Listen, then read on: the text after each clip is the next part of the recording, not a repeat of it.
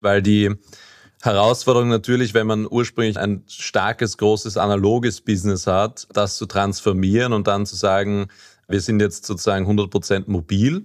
Das ist extrem schwierig. Das ist auch, wenn man jetzt beobachtet, wie sich die traditionellen Banken entwickelt haben, dann ja, gibt's jetzt auch Mobile-Applikationen, aber das ist quasi ein Addendum zu dem Kerngeschäft. Und das ist nicht wie bei uns, wo wir eine Bank gegründet haben mit dem einzigen Schwerpunkt auf Mobile.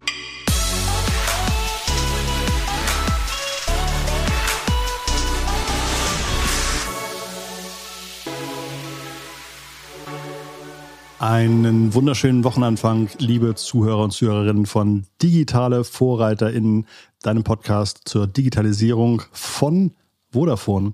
Ich habe mir immer schon gewünscht, mal einen Gast bei mir zu haben, der oder die sein eigenes Geld drucken kann. So stelle ich mir jedenfalls vor, äh, wie das sein muss, wenn man für eine Bank arbeitet. Wir haben nämlich heute zu Gast den Alex Weber von N26. Äh, Alex ist dort verantwortlich für das Thema äh, Growth, äh, Wachstum, ähm, was er da für Projekte betreut oder wie seine Tagesaufgaben so aussehen, erfahren wir gleich direkt von ihm. Ähm, ich versuche dem Alex auch nochmal so ein paar grundsätzliche Fragen zum Thema Banking zu stellen. Ich weiß gar nicht, ob das überhaupt in seinen Bereich fällt, das werden wir nochmal von ihm hören. Aber ich freue mich auf jeden Fall sehr, denn ich habe tausend bunte Fragen rund um das Thema N26 und um das Thema Banking. Insofern holen wir ihn gleich zum Gespräch mit dazu. Hier ist Alex Weber. Vielen Dank, dass du bei uns im Podcast bist. Vielen, vielen Dank, Christoph. Freut mich sehr. Danke für die Einladung. Freue mich aufs Gespräch. Ich habe dir ja gerade schon so einen Curveball geschmissen zum Thema, wie funktionieren eigentlich Banken. Ähm, das hatte ich, glaube ich, im Vorgespräch äh, gar nicht so erwähnt und ich weiß auch gar nicht, wie, wie tief wir darauf eingehen können. Aber es gibt tatsächlich so ein paar grundsätzliche Themen, ähm, die mich wahnsinnig stark interessieren. Aber erstmal interessiert mich, seit wann bist du bei N26? Und was hast du vielleicht auch in ein, zwei Sätzen vorher gemacht? Ja, gerne. Ich bin tatsächlich einer der allerersten Mitarbeiter von N26, was äh, mich jetzt hier schon zum dienstältesten Mitarbeiter heute nach acht Jahren äh, macht, nach den beiden Gründern.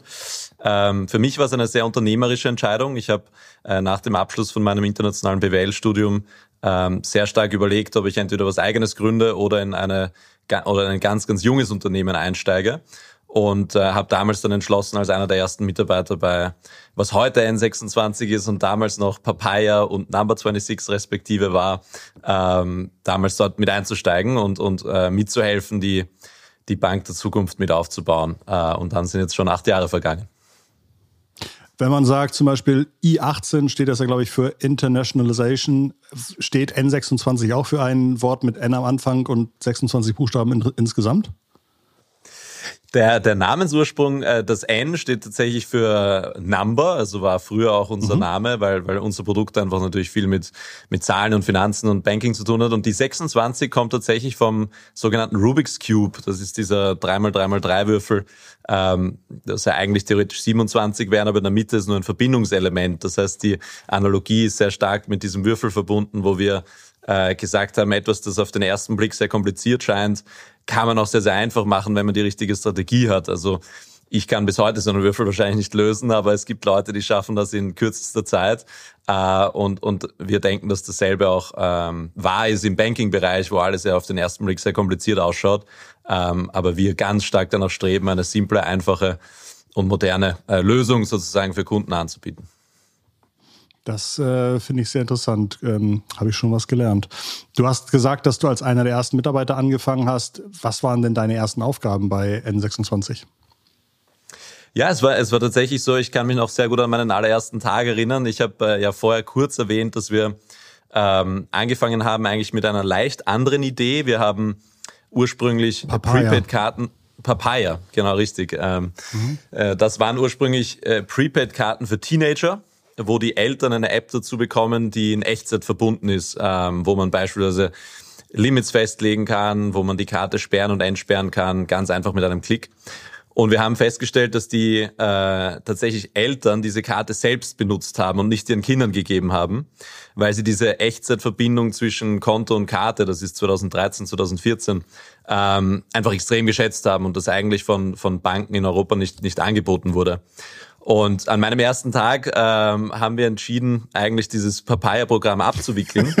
Ähm, und, und, und, und quasi die, die Idee auf ein neues Level zu heben und tatsächlich ein, ein modernes Konto für, für alle anzubieten, einfach auf Basis von der, von der, von dem Insight und von dem Learning, dass äh, unsere Beta-Tester eigentlich das alle selbst nutzen und wir gedacht haben, wir sind eigentlich sehr nah dran, alles, was ein modernes Girokonto eigentlich braucht, äh, anzubieten und haben dann äh, eben Number 26 daraus gemacht. Also ich war am Anfang sehr stark involviert, dann äh, den, den ursprünglichen Markteintritt von was, was du und ihr heute kennt, ähm, möglich zu machen. Also ich war sechs Monate da vor unserem ersten Number 26 Kunden damals am deutschen Markt. Jetzt gehen wir das Wort Papaya nicht aus dem Kopf. Ich bestehe darauf, ähm, dass wir in die äh, Shownotes noch einen Link machen zu dem YouTube-Video von Markus Alexander. Der hat nämlich auch einen Song, der heißt Papaya. Ähm, und äh, das ist sozusagen unser, unser Service für die ZuhörerInnen. Okay, das heißt, ihr habt dann so umgeschiftet. Ähm, wahrscheinlich war es dann relativ zeitnah notwendig, dass man Leuten erklärt, dass es euch gibt und dass man Leute erreicht und ähm, für eure Produkte Werbung gemacht wird. Was waren die ersten Kampagnen? Wie habt ihr euch irgendwie festgelegt, welche Kanäle für euch wichtig sind? Äh, habt ihr irgendwie mhm. gesagt, wir wollen äh, mit Influencern starten oder habt ihr gesagt, wir wollen mit äh, bezahlten Suchanzeigen starten? Was waren so ein bisschen die ersten Marketingkanäle, in die ihr relevant äh, Arbeit reingesteckt habt? Ja, also äh, 2015 muss man auch, äh, ist jetzt auch schon eine Zeit lang her, das heißt so auch das Thema zum Beispiel Influencer und so war noch gar nicht so groß damals, nur um na, nochmal den Kontext zu setzen. Aber 2015 oder, oder generell, wenn man sagt, wie haben wir unsere ersten Kunden erreicht ähm, oder auch die ersten, also 2015 auf jeden Fall, aber auch in den Jahren danach, ist eigentlich das Thema Weiterempfehlung fundamental gewesen für uns. Also es war wirklich am Anfang so, ähm, dass, weil, weil wir den Schwenk gemacht haben von Papaya auf, auf N26, dass ja. es äh, auch so eine Wartelisten-Methodologie gab, wo Kunden, die eigentlich schon an Papaya interessiert waren, wo wir gesagt haben, hey, wir brauchen noch sechs Monate und wir kommen dann eben mit dem Number 26 Produkt auf den Markt. Und in dem Kontext ähm, hat sich schon bei, bei gewissen Early Adoptern Interesse entwickelt. Die haben sich auf eine Warteliste eingetragen. Wir haben, wir haben schon relativ viel Aufmerksamkeit durch äh, Präsenz auf Events, durch Interviews in der Presse. Es, es war wirklich eine, eine sehr passende Zeit, weil die Unzufriedenheit mit, mit Banken war seit der Finanzkrise sowieso extrem hoch und hat sich dann auch in den Jahren danach extrem äh, verstärkt, weil äh, sozusagen ganz viele andere Services haben ihre digitale User Experience schon aufs nächste Level gebracht, wenn man jetzt zu dem Zeitpunkt schon an Social Media Apps denkt, an Spotify denkt, aber im, im Bankbereich gab es eigentlich immer noch sehr, sehr selten, wenn überhaupt, Apps und es gab sehr, sehr langsame Online-Interfaces. Das heißt, die Erwartung auch der Endkunden Richtung User Experience, Richtung Mobile, die war auf jeden Fall da. Die Banken haben nicht nachgezogen und, und dadurch haben wir, glaube ich, zu einer sehr, sehr guten Zeit auch angefangen, wo, wo sich das dann auch stark herumgesprochen hat, dass man bei uns ein Konto am Smartphone eröffnen kann, äh, dass das in acht Minuten funktioniert, dass man da in Echtzeit äh, über den Kontostand informiert wird nach jeder Transaktion. Und das hat am Anfang dann sehr stark zu dieser Weiterempfehlung auch beigetragen. Ähm, um auf das Thema Marketing im ersten Jahr einzugehen, ähm, war dadurch natürlich auch CRM und, und, und quasi Kommunikation mit den Kunden ein Riesenthema. Ähm, und dann aber auch spannenderweise das Thema Affiliate Marketing war, war in mhm. Deutschland auch ein wichtiges, weil natürlich Leute suchen, was suchen Leute in Konten? Zum einen eine einfachere und bessere User Experience, zum anderen aber auch natürlich einen kompetitiven Preis. Ähm, und wir haben einfach ein äh, kostenloses Girokonto, wo man natürlich mit, auch mit einer Mastercard ähm, auch, auch etliche Male im Monat kostenlos abheben kann. Äh, und, und das war natürlich auch so Affiliate- und Vergleichsplattformen von wo gibt's eigentlich gute gute und, und, und moderne Girokonten, da haben wir natürlich auch sehr gut gepunktet. Das heißt, das war im ersten Jahr, kann ich mich erinnern, auch, auch noch einer so der ersten zusätzlichen Marketing-Treiber, ja. äh, zusätzlich zu diesem starken äh, Viralitäts- und, und Weiterempfehlungswachstum, das wir gesehen haben. Inzwischen habt ihr, glaube ich, über sieben Millionen Kunden. Ähm, ja. Das heißt, das Wachstum hat ziemlich gut geklappt. Ähm, welche weiteren Kennzahlen darfst du über N26 sagen? Ähm, Umsatz, Mitarbeiter, ähm, Eckdaten der, der, der typischen ja. Konten. Ähm, ja, äh, fällt dir dazu was ein? Ja, klar. Äh, fällt mir viel dazu ein. Wir sind ähm, mittlerweile mit, mit rund äh, neun, über, über neun Milliarden Dollar bewertet. Also das vielleicht als, als Startpunkt. Wir haben in unserer letzten Finanzierungsrunde Ende, Ende letzten Jahres ähm, nochmal 900 Millionen an, an Wagniskapital aufgenommen. Das heißt, wir haben insgesamt 1,8 Milliarden ähm, Kapital eingesammelt seit jetzt schon den sieben, acht Jahren, die wir, die wir im Geschäft sind. Ähm, das ist einer der, würde ich sagen, bestfinanziertesten Startups in, in Europa, ähm, definitiv im, im Fintech-Bereich in Deutschland. Und, und wie, wie kommt so eine Bewertung zustande? Die kommt zustande über äh, natürlich schnelles Wachstum auf der Kundenseite. Das sind die über sieben Millionen Kunden, die du schon erwähnt hast. Ähm, aber kommt natürlich auch durch ein sehr, sehr solides Geschäftsmodell zustande. Ähm, und, und sozusagen da kann ich ein paar, paar Sachen dazu sagen. Wir haben, äh, wenn, wenn, du, wenn du vergleichst N26 mit einem traditionellen äh, Bankengeschäftsmodell, haben wir natürlich zum einen kein Filialnetzwerk. Und zum anderen haben wir eine viel, viel, viel modernere IT-Infrastruktur. Das sind ja oft so die zwei Kernkostentreiber bei, bei Banken, über die man viel liest. Ähm, und weil wir sozusagen auf der Kostenseite dadurch ganz anders aufgestellt sind und auch in ganz Europa aktiv sind. Das heißt, diese Skalenerträge, die sich daraus ergeben, dass man nicht jetzt nur in Deutschland aktiv ist, sondern in 24 europäischen Märkten, ähm, führt dazu, dass man diese Kostenvorteile an den Kunden weitergeben kann und, äh, und, und, und sozusagen die die Umsätze und, und dadurch Wachstum stark treiben kann. Ja, Umsätze machen wir auch ganz anders als traditionelle Banken, nicht nur über ein, ein, ein Zinsmodell, äh, sondern vielmehr eigentlich vergleichbar mit digitalen äh, Modellen, die man kennt von Spotify, von Netflix und sonst wo, wo man auch äh, eben Kontomodelle im Angebot hat, die Zusatzleistungen haben, die zum Beispiel mit einer monatlichen Gebühr versehen sind. Ähm, äh, im, im Banking war es traditionell ja sehr oft so, dass, äh, dass Kunden für verschiedene Transaktionen bezahlt haben. Das wussten sie gar nicht einmal, war nicht transparent. Ähm, und, und das heißt, wir haben beobachtet, ein Kunde sagt lieber, ich zahle einmal im Monat fünf Euro und muss mir dann keine Gedanken mehr machen über kostet diese Transaktion noch was und jene, sondern es sind die fünf Euro im Monat, dafür weiß ich, was ich bekomme, es ist transparent äh, und, und, und da kriege ich meine, meinen Service. Das heißt, wir haben da eigentlich auch einen der relevanten äh, Umsatztreiber, die sozusagen äh, eben zwei also die Kostenseite und die Umsatzseite, die doch sehr anders sind als ein traditionelles ja. äh, Geschäftsmodell einer Bank und dadurch das schnelle Wachstum nicht nur auf der Kundenseite, sondern auch auf der, auf der Ertragsseite nach sich gezogen haben. Anzahl Mitarbeiter kann ich natürlich auch was dazu sagen, weil es ganz spannend ist, wie, wie ich gekommen bin. Damals waren wir eben, wie gesagt, sechs, sieben Leute, alle in einem kleinen, kleinen Wohnzimmer damals noch, mehr oder weniger. Und, und mittlerweile sind es äh, rund 1500 Mitarbeiter in, äh, in zehn Standorten äh, rund um die Welt.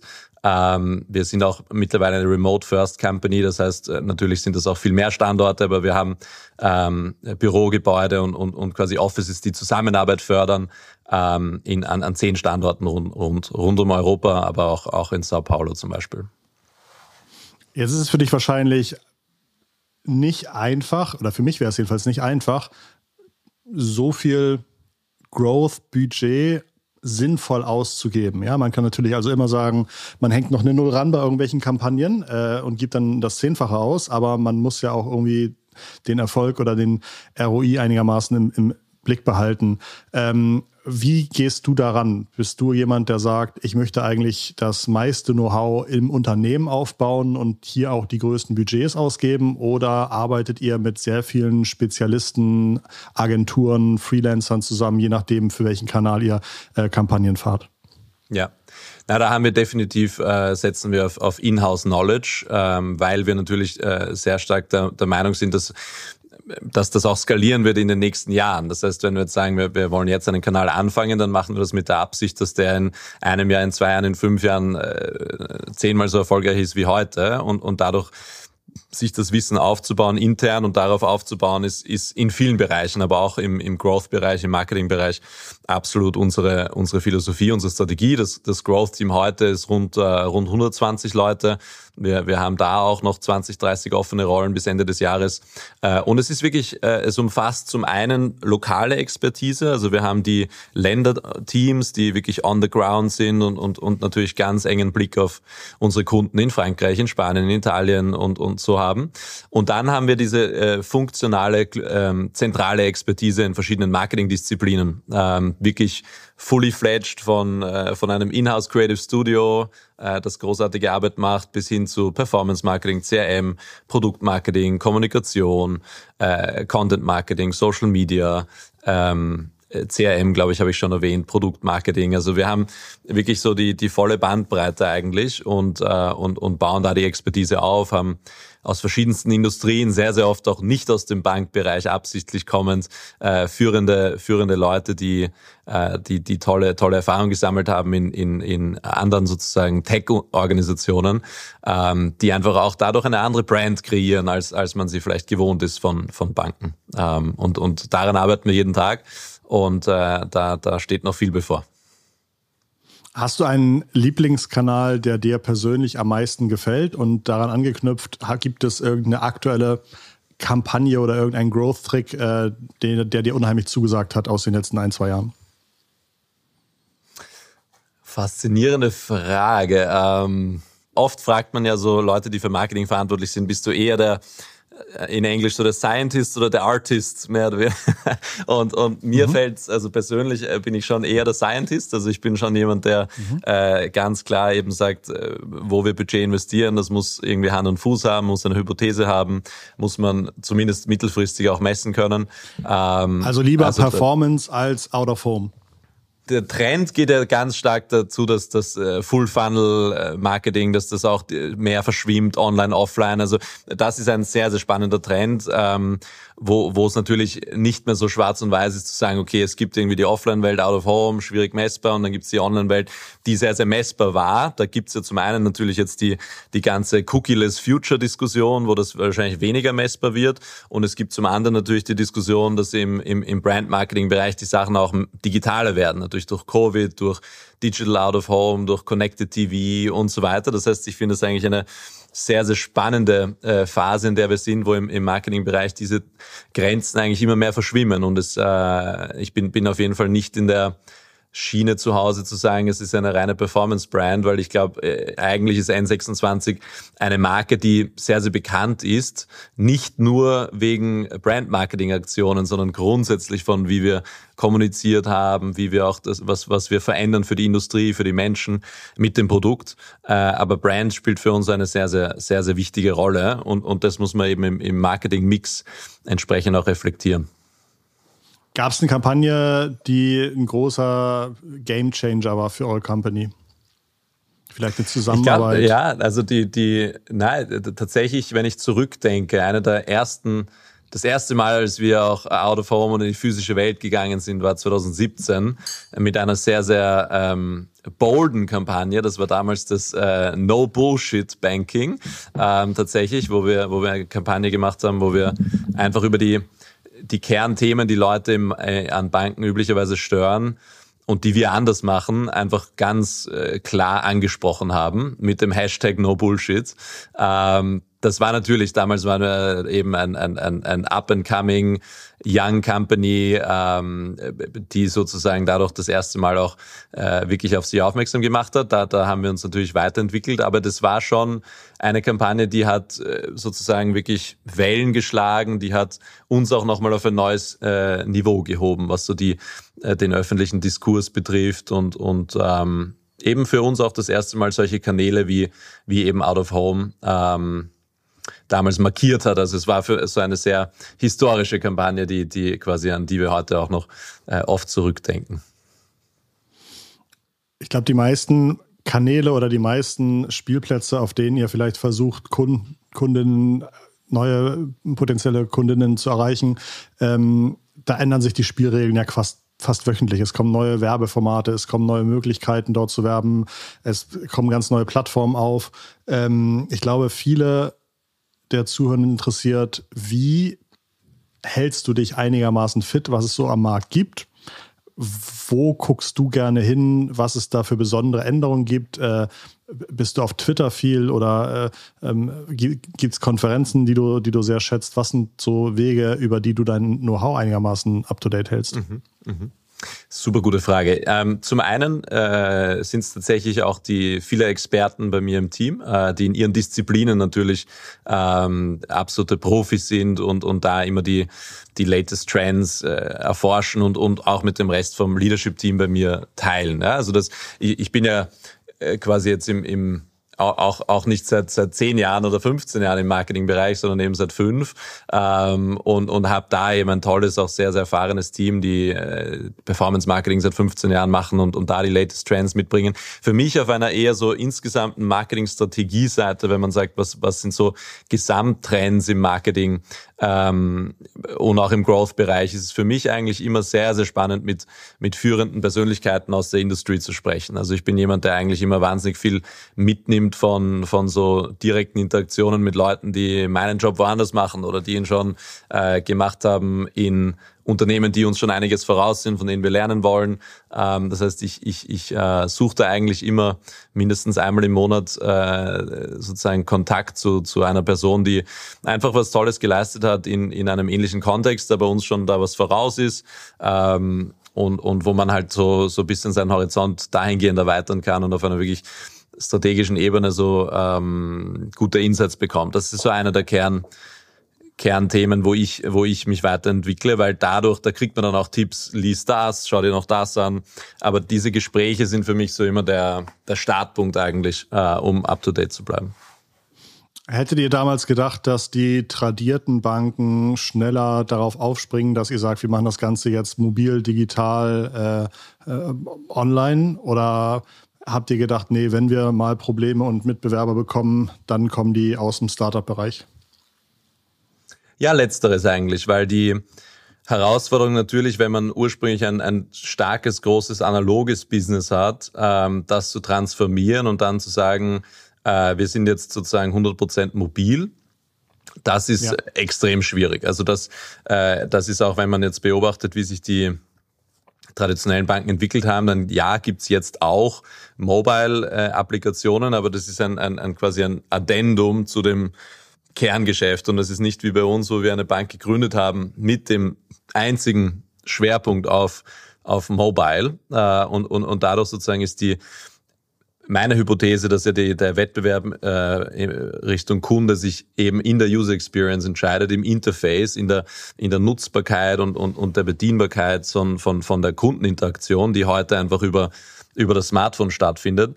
Und dadurch ist äh, aus meiner Sicht der Wettbewerb ähm, eher in der, in der, in der, in der Startup-Szene zu Hause. Ähm, mhm als, als in der traditionellen Welt. Ja, und, und es ist natürlich, also es, sind, es ist ein zweiteiliges Schwert, weil für den Early Adopter ist das klar.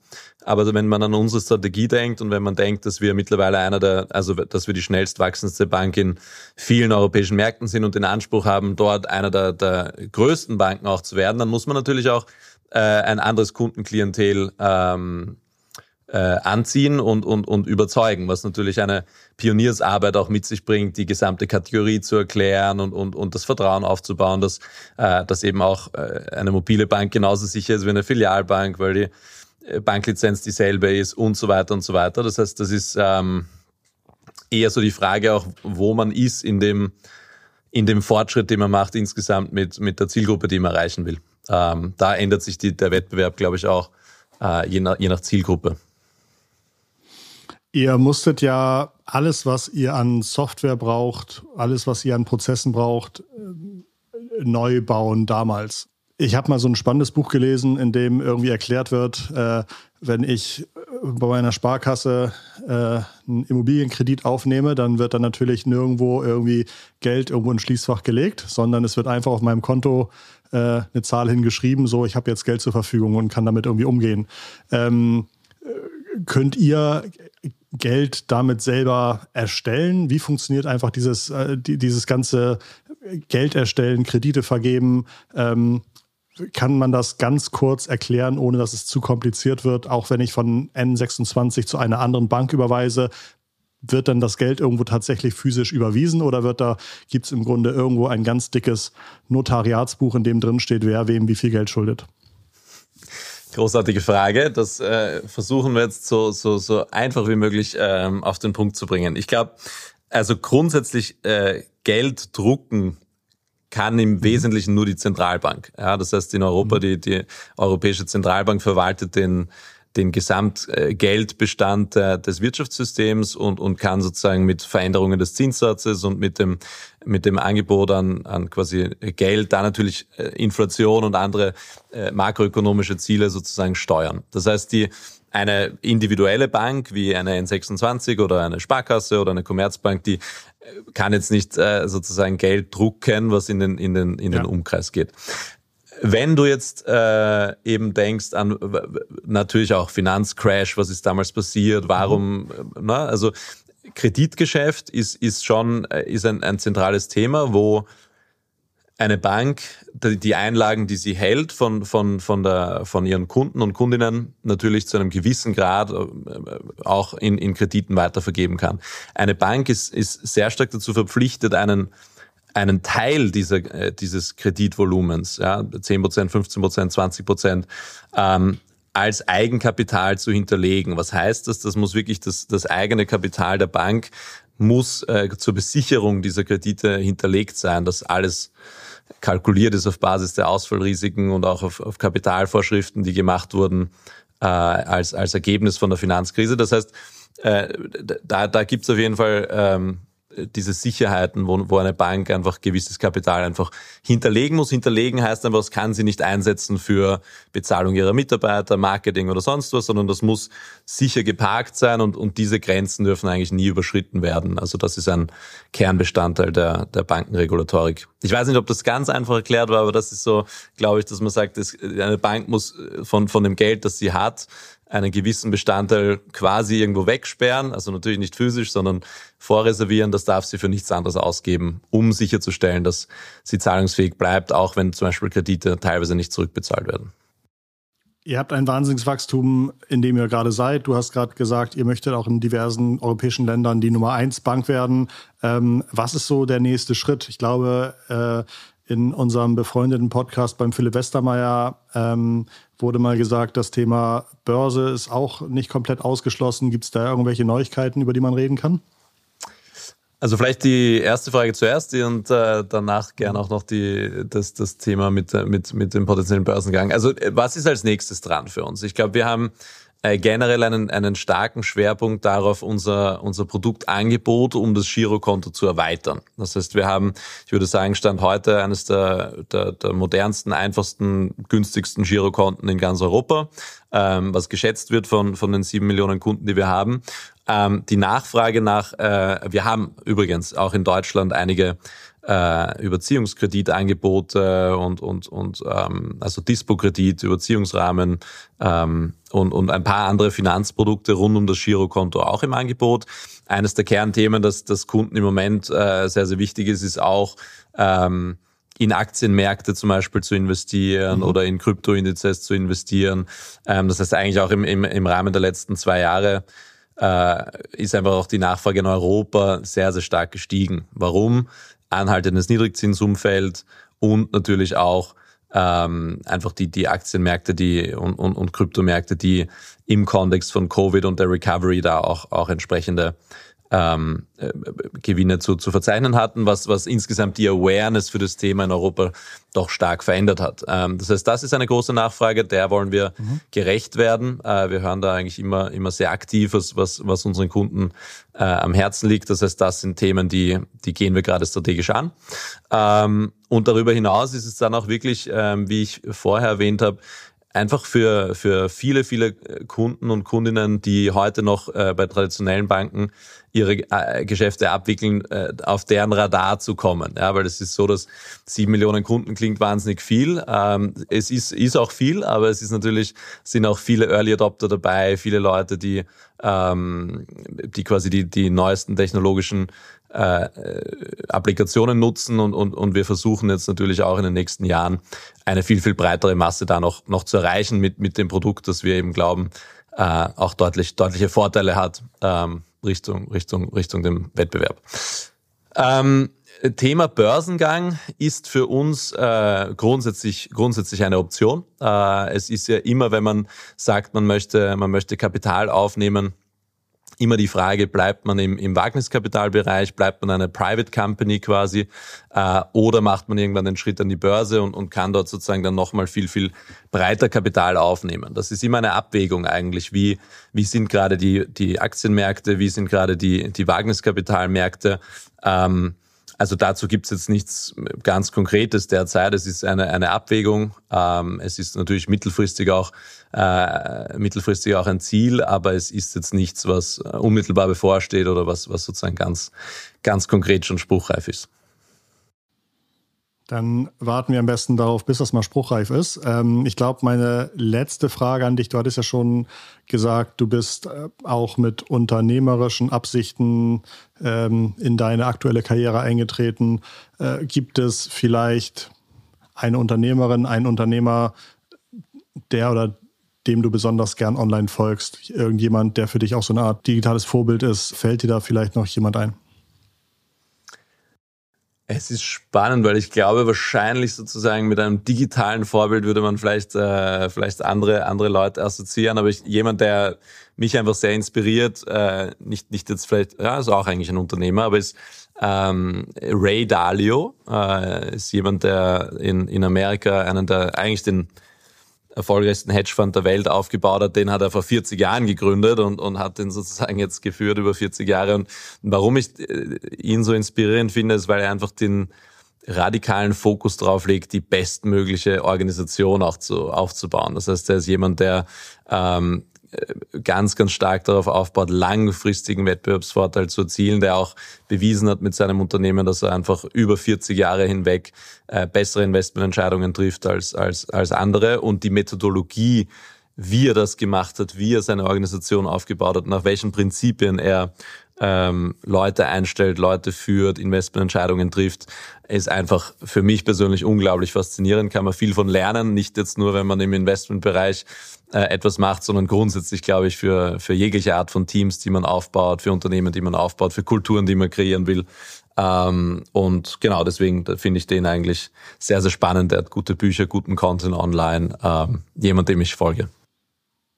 Ja, das ist ein toller Tipp. Ich glaube, äh, auf Instagram zum Beispiel veröffentlicht Ray auch regelmäßig oder täglich Content und da ist einfach so viel dabei, wo man sagt so, oh shit, ja, das stimmt. Also zum Beispiel, ich glaube, eine Sache, an die ich mich kürzlich erinnere, stand wieder, sei extrem wählerisch in den Leuten, denen du zuhörst, also denen du irgendwie Glauben schenkst oder sowas. Ja, also genau. und, ja, ja wenn du einen Schmerz verspürst, also wenn irgendwas schlecht gelaufen ist oder wenn irgendein Fail gewesen ist, versuche ganz genau zu verstehen, wo drin dieser Schmerz, also was, was dahin geführt. Also teilweise in kurzen Sätzen wirklich wahnsinnig viel Know-how oder Erfahrung auch zusammengefasst. Ja, das ist ein sehr, sehr schönes Beispiel. Äh, versuchen wir auch nochmal den Link unten in die Shownotes zu legen, denn das finde ich ist eine, äh, eine schöne Idee, den Ray Dalio in diesem Zusammenhang zu nennen. Ja, okay, sehr gut. Super. Gefällt mir.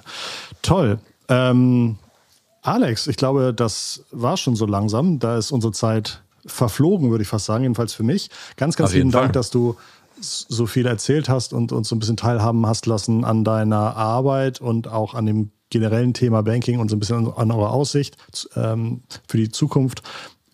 Nur das Beste wünsche ich euch. Ich habe leider noch kein N26-Konto, ähm, aber, aber muss schon sagen, dass es immer weniger Vorteile gibt, warum man eigentlich bei seiner Bank bleiben sollte, die man irgendwie seit der Geburt hat. Ähm, die Mitarbeiter, die man früher kannte, sind irgendwie nicht mehr da. Äh, und wenn man irgendwelche Themen hat, dann wird man eh wie vom Computerprogramm durchleuchtet und angeklickt. Und dann ist auch egal, ob man da irgendwie ähm, äh, ein Jahr oder, oder 20 Jahre ist es langsam mein Eindruck. Insofern schaue ich mir das mal genau an. Ich ähm, würde sagen, damit endet würde, unsere Folge. Würde, hm? würde auf jeden Fall gut zu dir passen als digitaler Vorreiter, auch mit N26 Banking zu machen.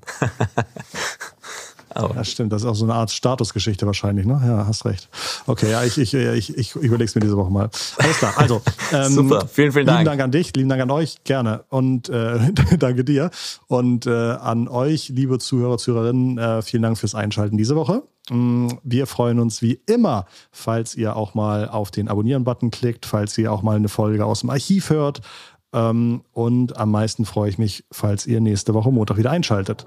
Das war's von uns. Ganz liebe digitale Grüße von Alex und Christoph. Macht's gut, ciao.